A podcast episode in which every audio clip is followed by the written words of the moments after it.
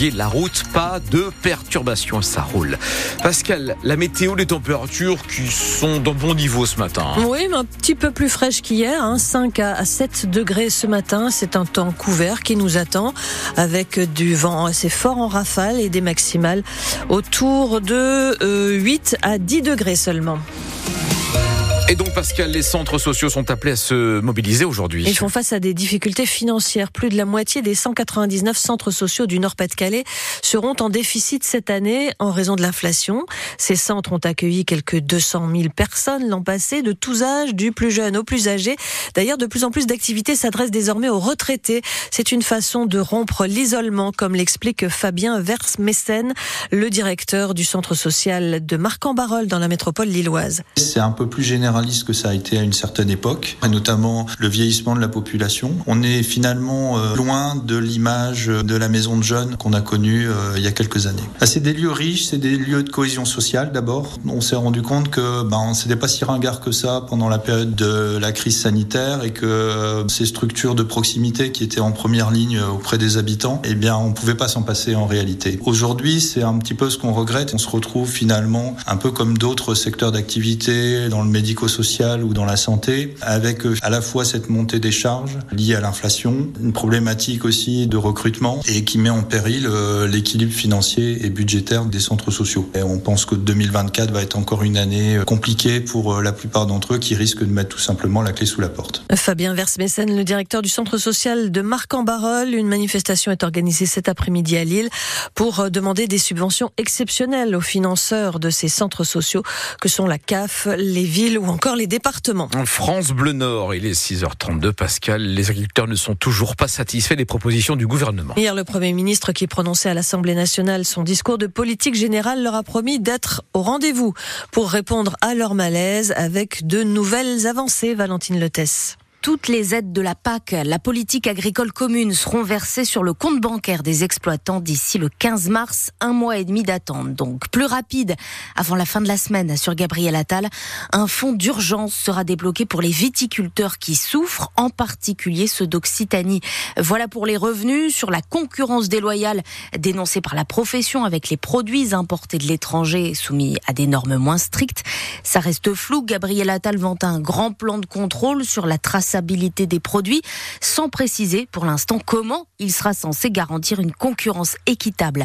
Le concret sera sur la table dans les prochains jours avec les premiers décrets de simplification de normes, 10 au total, dont au moins un sur le curage, l'entretien des cours d'eau, déjà évoqué par le gouvernement après les inondations dans le Pas-de-Calais. Le Premier ministre qui insiste également sur des priorités à défendre cette fois au niveau européen, notamment les jachères, avec une nouvelle demande de dérogation. Hier, on recensait en France près de 120 points de blocage, notamment aux abords de Paris. D'ailleurs, des agriculteurs du Nord partent ce matin pour relayer leurs collègues qui bloquent là en région parisienne. Demain, ce sont les agriculteurs du Pas-de-Calais qui viendront en renfort. En attendant, des membres de la FDSEA du Nord et des jeunes agriculteurs se sont rendus hier dans plusieurs magasins Leclerc du département, à Hasbrook, Allen les Aubourdins et Seclin. Ils ont notamment pointé la présence de bouteilles de lait en promotion de la marque distributeur vendue seulement 75 centimes le litre. Dans son discours de politique générale, Gabriel Gabriel Attal n'a pas évoqué que le sort des agriculteurs. Le Premier ministre a aussi annoncé une réforme sur les bas salaires pour, dit-il, désmicardiser la France. Sur le thème de l'emploi, les chômeurs en fin de droit n'auront plus d'allocations spécifiques. Ils basculeront au RSA. Le Premier ministre qui a annoncé la généralisation du dispositif qui conditionne ce RSA à 15 heures d'activité d'ici le 1er janvier 2025. Des peines de 18 mois à 50 ans de prison ont été prononcées hier à l'issue du procès de neuf hommes euh, accusés d'avoir importé frauduleusement 10 000 tonnes de déchets de Belgique vers la France. C'était entre 2018 et 2020. Une partie de ces déchets avait été envoyée dans des centres de traitement de Suez et Veolia qui n'avaient jamais été payés.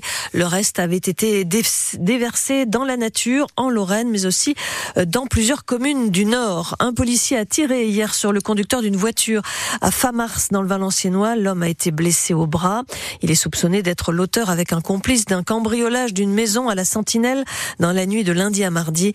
Les suspects ont pris la fuite à l'arrivée de la police. S'en est suivi une course-poursuite d'une demi-heure, donc avant ce tir d'un policier. En France Bleu Nord, il est 6h35. Les basketteuses de Villeneuve d'Ascq vont jouer les quarts de finale de l'Euroleague. Pour la première fois dans l'histoire du club, hier soir, elles ont battu les Polonaises de Polkowice 85 à 72 et terminent troisième de leur groupe. En quart de finale, le SBVA rencontrera les Hongroises de Miskolc. Ce sera du 21 février au 6 mars. Ça se jouera au meilleur des trois matchs. Le BCM joue ce soir pour le compte de la Coupe d'Europe FIBA. Nouveau match de poule. Ce soir, les basketteurs de Gravelines jouent sur le parquet des Espagnols de Saragosse. Et puis en championnat de Pro B, défaite hier soir de Denain face à Antibes, 86-84, et de Lille face à Vichy, 66-65. Au classement, les Lillois sont 11e et Denain juste derrière. Enfin, une recrue pour le LOSC alors que le mercato d'hiver se termine. Il s'agit de l'international espoir portugais Thiago Moraes, 20 ans. Le joueur qui évoluait avec le Boavista a signé pour 4 ans et demi avec le club de football lillois.